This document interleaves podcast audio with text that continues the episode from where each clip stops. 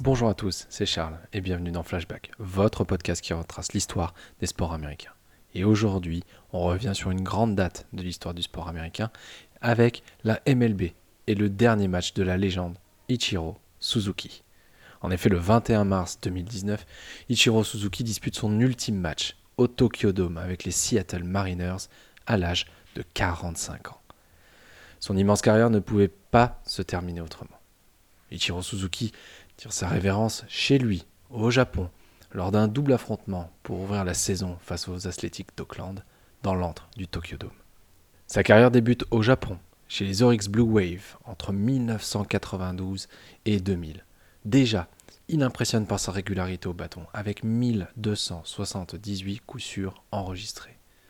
Mais c'est en arrivant chez les Mariners de Seattle que le monde va pouvoir juger de son immense talent. Dès son arrivée, il s'impose comme une référence.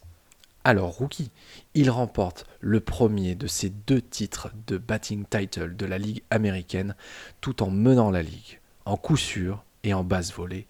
En 2001, Ichiro a même été nommé MVP et rookie de l'année, tout en remportant un Gold Glove et un Silver Slugger.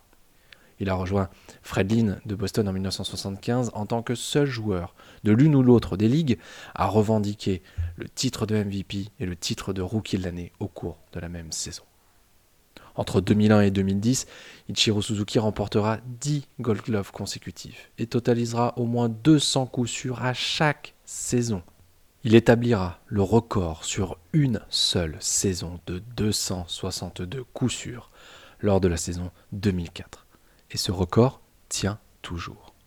En 2007, il remporte le titre de MVP du All-Star Game en terminant le match avec un 3 sur 3 au bâton et en réalisant le premier Inside the Park home run de l'histoire du All-Star Game.